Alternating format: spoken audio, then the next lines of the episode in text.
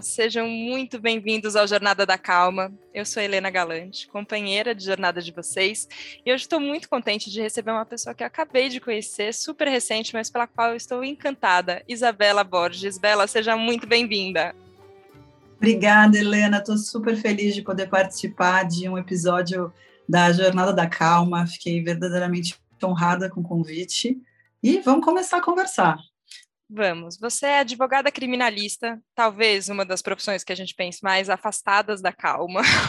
não sei, não, não, é, não é uma rotina fácil, com certeza. É, mas quando a gente conversou pela primeira vez, você me contou também de é, de muitas outras áreas, na verdade, que eu acho que dão inclusive sustentação para a sua atuação como advogada criminalista. E hoje, curiosamente, vou contar para as pessoas aqui no, no dia que a gente está gravando esse episódio, estava te acompanhando ali no Instagram e você falou assim: ah, hoje eu acordei precisando trabalhar um pouquinho as minhas emoções, o que, que eu estava sentindo, o que eu estava pensando. Vamos falar um pouquinho sobre autoconhecimento? Então, queria começar te perguntando de hoje mesmo, assim, ó, como é que foi? Como é que é essa percepção de hoje eu acordei um pouco assim e o que, que eu faço diante dessas sensações que eu fico sentindo? Vamos falar sobre isso. Eu, é, como você falou, eu trabalho com várias, vários assuntos interdisciplinares e justamente esses assuntos que são a base do meu trabalho como advogado, que eu entendo que para a gente pacificar conflitos, a gente tem que ter os conflitos pacificados dentro de si. E quando a gente não tem essa percepção sobre o que, quais são as nossas é, necessidades reais, os nossos traumas, os nossos bloqueios, a gente se perde em um mundo de conflitos de pessoas a gente não sabe lidar com isso. E como eu trabalho com conflito, para mim o autoconhecimento é uma ferramenta essencial. Então, uma, uma das áreas que eu estudo né, profundamente é o yoga. Eu tenho duas formações como professora de yoga. E hoje eu acordei um pouco mexida, o trânsito astrológico está complexo, eu sou astróloga também, você sabe. É, a gente tem uma conjunção bem complexa no céu de Plutão com Vênus e Marte e está em exata conjunção com o meu ascendente em Capricórnio. Então, eu acordei mexida, assim, com várias sensações. E isso tem muito a ver com a pressão do meu trabalho, porque é muita responsabilidade. É, o meu escritório está em, em plena ascensão, cada vez atendendo mais pessoas, mais mulheres, e essa carga, essa demanda, né, e ser vista como uma pessoa que vai salvar aquela pessoa dos seus medos mais profundos, né? A gente que advoga nessa área, a gente é procurada no momento de maior fragilidade da pessoa, momento em que a vida dela está ameaçada. Então, é, é, é, muita expectativa sobre o nosso trabalho. E, além disso, vem toda a minha cobrança interna, né? Como virginiana, sou uma pessoa que busca fazer as coisas de uma maneira profunda, organizada, é, tem a maternidade também, né? Tenho dois filhos pequenos, e basicamente não consegui vê-los tanto nesses últimos dias, carnaval. Hoje eles foram para a casa dos pais e eu fiquei basicamente um dia com as crianças, então eu acordei muito mexida com tudo isso, pensando não, eu preciso organizar emoções e pensamentos que têm absoluta conexão. Muitas pessoas às vezes nem sabem disso, que pensamentos e emoções se conectam e a gente consegue é, organizar melhor as nossas emoções e nossos pensamentos quando a gente consegue respirar de forma adequada. Então eu acordei hoje com essa necessidade, falei não, eu vou, eu não vou treinar de manhã, que eu faço esporte sempre pela manhã, eu vou meditar. Eu fiquei uma hora e meia meditando e a gente está num período auspicioso também que é Mahashivaratri, né, na Índia. É uma das luas novas mais importantes do ano, onde a gente cultua Shiva, que é o arquétipo da força, da energia masculina, da energia da guerra, da luta, da perseverança. Então, eu decidi trabalhar essa energia hoje, já estou bem diferente. Eu deixo sempre essa recomendação. Não sabe o que fazer? Para e respira, para você se alinhar e entender como seguir na sua jornada é, é, o meu mantra, assim, ó, calma primeiro e daqui a pouco a gente vê. E eu achei muito curioso você falar que, que hoje esse dia tá, tá com todo esse trânsito astrológico aí diferente, porque é isso, a gente tá gravando esse episódio de manhã e já aconteceu tanta coisa aqui pela manhã aqui em casa e que já me mexeu tantas vezes que a hora que eu sentei aqui pra gente conversar e falar, ok, agora agora deixa eu estar inteira, deixa eu estar no meu lugar, é, eu uhum. pensei, ó, é, é, se não for a partir da calma, tudo que vai surgir daqui para frente vai ser um pouco bagunçado. É, e uhum. quando você estava falando, inclusive, sobre quando as pessoas te procuram, né, que elas estão nesse momento muito fragilizado, é justamente o momento que você não tem nenhuma organização interna, né? É a hora que você está trocando os pés pelas mãos, é, literalmente.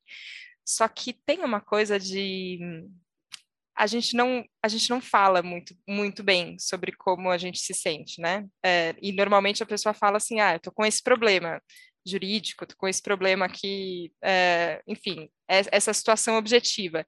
E eu acho muito legal esse entendimento que você tem que o problema objetivo ele também não está descolado de todas as emoções e todos os pensamentos, como você falou, que estão atrelados. É, como é no, numa troca, assim? Porque aqui a gente está conversando sobre, sobre isso, né? É, ma, é, mais natural. Mas não é um assunto que todo mundo está tão ligado disso. Dá para chegar de cara e falar assim, ó, primeiro vamos respirar fundo aqui um minuto, daqui a pouco a gente conversa sobre o seu problema, ou não dá? Como é que você faz? Depende da abertura da cliente, mas muitas vezes eu faço recomendações específicas. Já passei meditações para clientes, exercícios de respiração.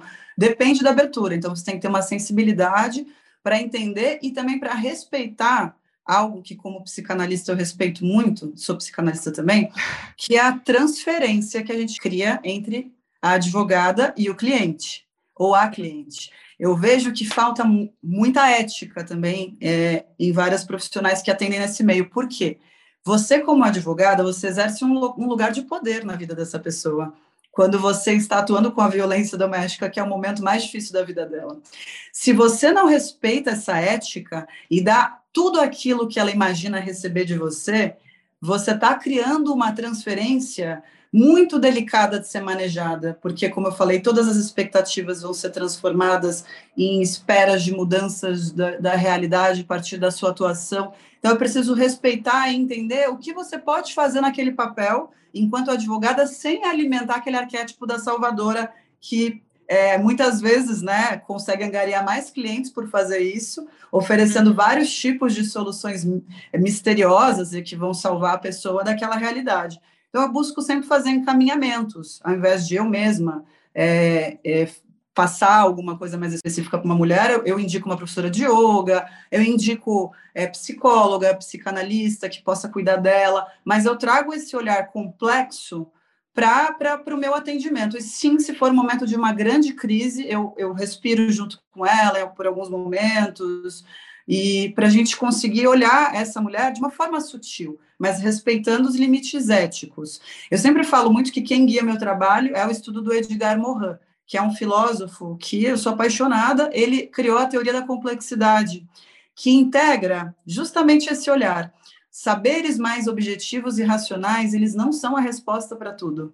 A gente só vai conseguir entender um conflito ou entender um ponto de vista se a gente olhar de todas as formas. E isso inclui a gente olhar de forma mais subjetiva também aquilo que tem que ser visto dessa forma. E é tão curioso, né? Porque é complexo e a gente, dentro da gente, a gente sabe que é dessa forma, né? Só que parece que o mundo pede também uma como se a gente tivesse que ser uma única coisa. Até agora, assim, do que, do que você já contou. Então, trabalha como advogada, como psicanalista, como professora de yoga, como astróloga. São, muito, são muitas... É, é mãe, é, tem, tem, tem a sua vida pessoal que se mistura e permeia tudo isso, enfim. É, e a gente é assim mesmo, só que você, a primeira vez que a gente conversou um café muito gostoso que a gente tomou, é, você contou sobre como às vezes vem, e principalmente às vezes em rede social, uma coisa de julgamento, pensando, ah, você não pode ser uma advogada séria e ser astróloga, ou postar uma foto de biquíni, que é uma coisa que, é, para mim, parece que a gente está falando de 1900, não de 2022, mas a gente ainda, ainda lida com isso. É, te, teve algum momento que você considerou, talvez é, menos é, madura, de falar, ah, acho que eu vou ter que esconder um pouco esses meus outros interesses, eu não posso contar para as pessoas sobre isso? Ou sempre foi, ah, quer saber, eu vou falar mesmo, porque eu sou tudo isso mesmo e é complexo mesmo, então tudo bem. Como é que você lidou com isso, Ibela? No início do meu perfil, eu postava, no início do crescimento dele, que foi durante a pandemia, eu postava bastante coisas sobre é, astrologia, é, e assuntos mais místicos, vai, eu diria assim. Eu não considero astrologia algo místico, mas as pessoas sim. É, depois, essa, essa linha editorial foi ficando um pouco confusa, até para a equipe que trabalha comigo, e todo mundo começou a sugerir: vamos focar no direito, porque as pessoas não conseguem compreender ainda que você traz todo esse conhecimento. Então, eu tento trazer alguma pílula sobre esses assuntos mais nos meus stories, do que no, no feed, porque realmente fica confuso. E eu cheguei ao lugar de compreender isso, porque antes eu era subversiva, falava não, vou postar o que eu quero. É. Mas eu, eu faço esse estudo de forma mais profunda em alguns cursos que eu dou é, para públicos menores, onde eu consigo expandir um pouco mais esse conhecimento. E eu queria contar para as pessoas até que é, essa minha necessidade de estruturar esse conhecimento chegou justamente como uma maneira de sobreviver aos meus traumas, às minhas dores, porque eu acho que eu te contei no café que a gente tomou que eu vivi uma depressão pós-parto muito forte, nascimento da minha primeira filha. E eu estava num momento assim, completamente sozinha. Meu ex-marido ele trabalhava viajando o Brasil. É, a gente estava num momento financeiro assim quebrados. Eu não estava trabalhando, que eu optei por viver uma maternidade integral não tinha ajuda, minha família morava em outra cidade, e eu comecei a estudar para concurso, porque eu achava que seria melhor eu ter um, um cargo público do que ficar trabalhando como eu trabalhava em escritório de advocacia antes. E nesse momento eu tive um surto, uma crise de ansiedade, eu comecei a ter pensamentos suicidas, não conseguia mais ficar sozinha em casa, minha vida virou de cabeça para baixo, porque era uma rotina muito complexa, eu cuidava da casa, estudava oito horas por dia, cuidava da minha filha, e eu tive um, um, um surto. E eu fiquei mais ou menos uns oito meses tendo que ter sempre alguém comigo e tomando remédios fortes. Eu engordei, minha vida mudou e eu não me reconhecia mais. E nesse momento, é, uma psiquiatra falou: Eu acho que você deveria procurar o yoga. Ele vai te trazer, acho que alguma coisa que vai conseguir equilibrar seu sistema nervoso central. Procura o yoga. E eu comecei a fazer um yoga restaurativo, que é, é um yoga mais simples, né? Você só faz algumas posturas mais simples realmente para desligar o sistema nervoso central e foi assim catársico. Falei, eu preciso disso para minha vida e comecei a, a, buscar mais. E aí eu fui entendendo essa ferramenta, né, que é o autoconhecimento, que nos permite conhecer quem somos, para entender como a gente pode estar a serviço também da sociedade, a serviço da nossa família, das pessoas com quem a gente convive e aí se, se transformou num caminho sem volta e fico cada vez mais tentando agregar conhecimento para conseguir entender quem eu sou, né? Por que, que certos lugares são doloridos, por que, que eu sinto certas coisas, né? E, e, é um assunto muito complexo, como a gente falou, a gente vai muito além do racional, a gente tem que se aprofundar em lugares que às vezes são difíceis de serem olhados, né? Dores profundas, para a gente agregar sombras, medos, inseguranças. Agora, eu tenho a sensação, não sei se você compartilha dessa mesma sensação, que quando a gente entra em contato com isso, e, é, e ele é uma dor íntima, né, assim, que, que vem acompanhada às vezes de vergonha de falar, de, é, de muita insegurança, de, de dificuldade de se reconhecer, mas quando a gente entra em contato com isso e você sai, parece que é, trazer essa sobrevivência para o coletivo, então contar um pouco dessa jornada e ajudar outras pessoas que estão passando por isso, eu vejo como um movimento quase natural, que você sai, sai dessa do, do nosso umbigo, né? E um umbigo quando está muito machucado, está é, tá, tá muito dolorido, está muito ruim essa situação que a gente vive, mas parece que quando você consegue começar a curar isso, ter vontade de, é, de estender a mão, de, de vir junto, não nesse lugar de Salvador que a gente está falando lá, lá no começo, que é esse papel meio super-herói mágico, que não é isso que a gente está pensando, mas num lugar de incentivo e de apoio, ele é um pouco não sei se é natural a palavra, mas eu sinto que foi natural para você. É, e que, queria te contar um pouco isso, assim, sabe? Como a gente sai dessa é, a gente tem que se preocupar individualmente, mas também se preocupar coletivamente. E como é, eu sinto, você falou sobre a energia masculina, às vezes eu misturo muitas referências, Bela. Me, me diga se eu estiver confusa, mas vamos lá. Vai você falou sobre tá energia. Tá perfeita. você falou sobre a energia masculina lá atrás de, de Shiva, enfim, que, que a gente está vivendo, mas eu vejo muito uma energia feminina nessa capacidade de pegar um, uma dor individual e de repente tra trazer isso numa potência para o coletivo, assim.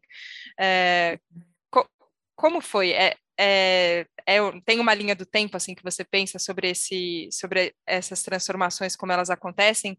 É, e como a gente chegou no Survivor também que a gente vai falar sobre Cláudio daqui a pouquinho desse desse projeto mas queria que você contasse um pouquinho também Bela é, foi muito interessante você fazer essa diferença né entre o sistema feminino e masculino É, o Lacan, né, que continuou os estudos do Freud na psicanálise, ele faz uma grande distinção entre o inconsciente feminino e masculino, como tratando o inconsciente feminino como muito mais evoluído, porque a mulher ela consegue tratar, ela consegue trabalhar, ela consegue elaborar a partir do vazio.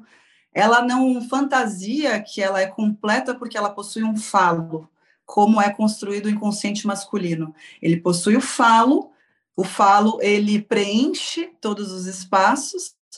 Aos poucos, essa criança, esse menino vai crescendo e vai entendendo que, na verdade, o falo dele, ele não é aquilo que completa todas as faltas do mundo, ele vai tendo dificuldade de lidar com isso e vai criando falos. O poder, o dinheiro, a busca pela, pela virilidade excessiva, distorcida, a violência contra as mulheres. São formas de conseguir se manter dentro da distorção do que é ser homem nessa sociedade, né, dentro desse pensamento social. O Tantra também, que é uma filosofia milenar, também faz uma distinção entre o sistema bioenergético da mulher e do homem, tratando o sistema bioenergético feminino como um sistema mais evoluído, que com o orgasmo impulsiona a energia vital para cima, para a transcendência, enquanto o homem perde essa energia. Então, tudo isso eu estou trazendo aqui de referência para a gente entender que somos diferentes.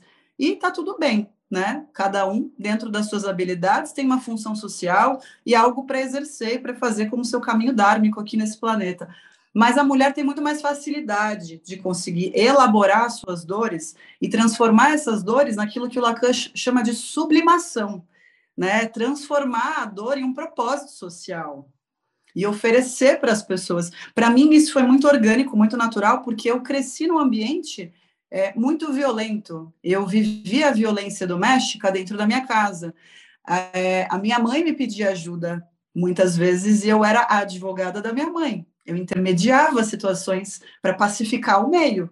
Então, para mim, trabalhar com isso é quase que um sintoma. E eu lembro que quando eu abri o meu escritório em 2016, eu tinha dificuldade de, de, de, olhar que era esse meu caminho, né? Eu tentava fugir um pouco porque eu achava, eu era especialista em direito penal econômico, trabalhava com grandes operações, é, Lava Jato, que estava né, nessa época é, bombando, muita coisa acontecendo, e eu não queria trabalhar com violência doméstica.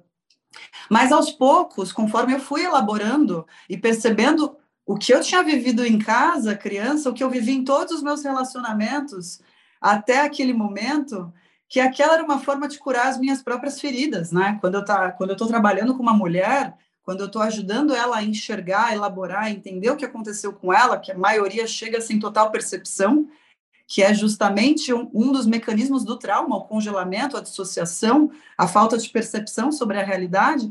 E quando eu ajudo trazendo essa luz, né, que faz parte do meu, da minha experiência de vida, no fundo eu estou curando a mim.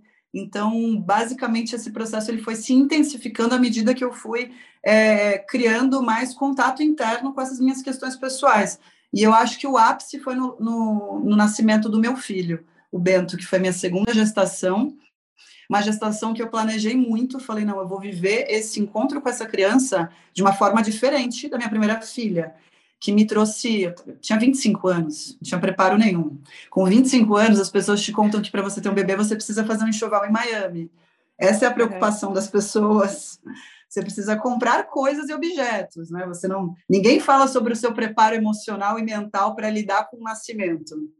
Então eu fiz um, um caminho totalmente contrário. Dediquei esses nove meses a yoga, meditação, medicina xamânicas, cursos, fiz várias formações enquanto estava grávida, Vivi um parto natural, super natural, assim, não tinha nem anestesista na minha equipe, comi placenta, fiz tudo. Vou fazer tudo para não correr o risco de, de viver uma depressão pós-parto e magicamente, assim, três dias depois do meu parto, eu estava numa delegacia fazendo um acompanhamento de uma concessão de protetivas de uma cliente minha que demandava aquela atuação naquele momento. Então, eu acho que foi o ápice o ano de 2019 para o início do, de 2020. Foi quando eu tive o maior alinhamento com o meu propósito. Nossa, mas isso é é muito bonito, assim. Eu fico emocionada de, de ouvir, porque tem um. A gente vê também, e eu acho importante a gente ter referências de vou usar a palavra sucesso porque não tem outra palavra, assim, né? Mas eu acho muito importante a gente olhar para alguém e falar: olha, essa pessoa está fazendo um trabalho tão bonito, tão grandioso, tem. É, é, tem esse, esse, imaginário, a gente precisa construir ele, eu acredito, assim, sabe? A gente ter boas referências para a gente se inspirar. Só quero que a gente vai conversar com essas referências, a gente percebe que a trajetória foi uma trajetória de tropeços e novas decisões, e eu tentei ir por aqui, não deu para ir por aqui, então eu vou por aqui.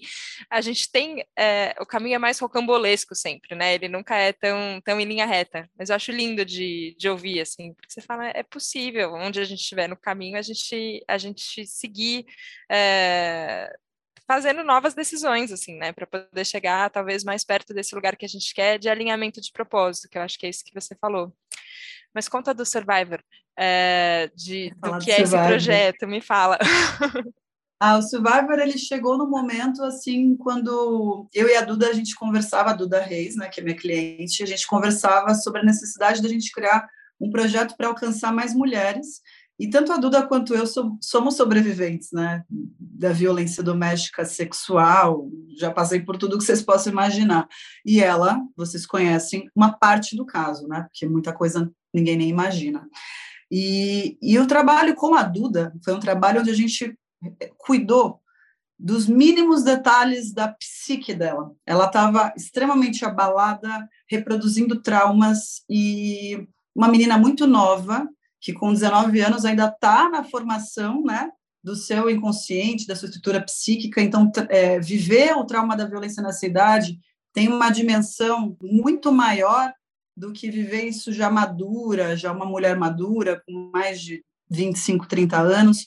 Então, ela fez um acompanhamento multidisciplinar com psicóloga forense, com psicanalista, com psiquiatra, a gente cuidou dela de uma maneira integral e, e, a diferença, o salto que ela que ela obteve por se dedicar, porque ela é uma menina muito dedicada, ela decidiu olhar de cara e viver todo o processo de angústia que o autoconhecimento traz, que autoconhecimento não é, é essa coisa bonitinha que as pessoas vendem por aí, né? Essa positividade tóxica distorcida. É um processo de muito, muito sofrimento, dor, angústia, que é só elaborando esses traumas, essas dores, elaborando é, trazendo para a consciência, que a gente consegue transformar essa narrativa em um capítulo da vida, e não em um fator que vai determinar a sua jornada inteira. Né? E eu vi dentro de casa, com a minha mãe, com amigas, com várias mulheres que eu atendo, o quanto é determinante para uma mulher ainda hoje, com falta de consciência, a violência que foi vivida no passado, o quanto mulheres decidem sobre seus próximos relacionamentos em razão do que viveram, ou quanto tomam decisões em todos os âmbitos das suas vidas. Então, a gente decidiu criar o Survivor, né, que é uma referência sobrevivente, para a gente trazer esse conteúdo para as mulheres, né, uma oportunidade para que saiam do lugar de vítima e consigam transmutar essa posição para a posição de sobrevivente. Sobrevivente que decidiu é, alcançar novos níveis de experiência e conseguir trazer um propósito maior para a vida. E dentro desse, desse escopo né, da, do, do, da criação do Instituto, a gente está criando uma série de ações para conseguir trazer para as mulheres essa, essa consciência tão importante. Nossa, é muito importante. É, eu já falei algumas vezes aqui no Jornada sobre uma frase de uma música do Emicida que eu amo, do Amarelo, permita que eu fale, não as minhas cicatrizes. E eu sempre penso nisso, assim, que tem um processo que primeiro ele é de cicatrização, é, e que não dá para sem ele a gente também não segue, é, então tem esse, é, esse cuidar da, das feridas que estão acontecendo, mas a gente também é mais do que a cicatriz que acontece, né? E, e a gente Sim. pode é, acho que sair mesmo desse papel que às vezes a gente a gente parou ali nele, né? É, e, e, ter e ter uma outra, não sei, eu, eu só vejo uma força, um uma olhar. potência. É, é um, um novo olhar. olhar, é isso mesmo. E na verdade eu acredito que a cicatriz ela tem uma função muito importante porque ela cria. A gente não precisa odiar o nosso trauma. O nosso trauma ele trouxe para a gente as ferramentas que a gente precisaria para sobreviver naquele momento. Então, não é que vamos abominar isso, não, é algo importante para o nosso crescimento pessoal. A gente consegue sobreviver graças a habilidades que surgem porque a gente viveu experiências. A questão é, vamos ressignificar, integrando essas habilidades e oferecendo algo né, dentro de um contexto social, comunitário, para a gente não ficar também presas na nossa própria visão é, pessoal de vida, né, olhando só para a gente, só para si. E eu acredito muito nisso, faz parte da minha da minha devoção também, né, que como professora de yoga eu sou uma pessoa muito devota a, a uma linha espiritual hindu, e eu acredito muito nesse serviço que a gente oferece para o próximo, para a próxima, para as outras pessoas. Eu acho que isso dignifica a vida. E eu sempre falo uma frase de um deus hindu que é Hanuman: quando eu não sei o quem sou e nem o que fazer, eu sirvo. É uma frase que vale muito para, até me emociona de falar, para momentos de confusão, a gente não sabe o que a gente é, o que a gente veio fazer aqui, serve serve que vai ter propósito nisso. Tô com vontade de chorar aqui, de, de emoção, porque para mim é. Eu, eu nem sabia, nem dessa frase, nem desse Deus hindu, mas é uma coisa que para mim é, bate muito forte isso do serviço. É, que eu acho que a gente se deslocou em algum momento na nossa existência de, de entender que a nossa existência tem um, tem um serviço a ser cumprido com, com ela. E eu acho que quando você não sabe o que fazer, mas você está servindo alguém, é, parece que aí eu vou usar a mágica mesmo, porque a sensação é de que uma mágica acontece, assim. É, e a, a, minha forma de serviço mais genuína que eu encontrei até hoje. Vamos ver quais são as próximas também. Mas é a jornada da calma, assim, ó, a gente poder é, entrar nesse, nesse, nessa profundidade de conversa, nessa intensidade de troca. E é um lugar, é isso, assim, ó. Se eu contar como eu estava antes da gente começar essa gravação como eu estou agora, você fala, nossa, quanta cura aconteceu em mim aqui. Só que não é sobre mim também esse programa. Esse programa é sobre quem pode ouvir e pode te conhecer mais, Bela, e pode, enfim, é, explorar tantos caminhos novos depois disso. Então eu só estou numa gratidão incrível. Eu queria te agradecer muito é, pela sua existência, pelo seu trabalho, pelas decisões que você tomou e por uma partilha tão aberta aqui. Obrigada. Nossa, eu estou emocionada, porque eu também estou em outro estado depois dessa nossa conversa, e essa conversa está trazendo muitos insights para mim, porque eu fico sempre numa, numa pira interna, assim, com os meus conteúdos nas redes sociais. Eu tenho pânico de ser aquela pessoa que entra na ego trip e ficar produzindo de forma aleatória para conseguir preencher espaço nas redes sociais. Não sou essa pessoa. Então, às vezes, eu crio uns bloqueios e falo: não, não vou compartilhar, porque eu não tenho o que falar, não estou afim de falar. E, na verdade, é uma fuga, né? Na verdade, é uma fuga, e, e isso, e falar sobre isso de forma aberta também serve para a gente trabalhar a nossa síndrome da impostora.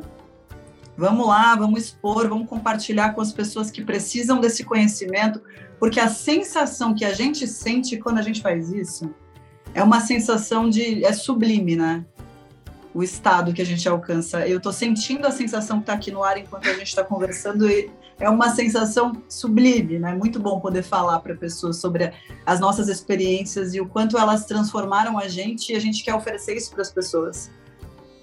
Sublime, sublime. Acho que foi realmente uma escolha de palavras perfeita estou com o coração muito preenchido, com a alma elevada, e eu acho que é assim que a gente quer continuar sempre. É, e a gente pode voltar aqui sempre. Bela, muito obrigada, obrigada pela presença aqui, que a gente possa conversar ainda mais muitas, muitas vezes.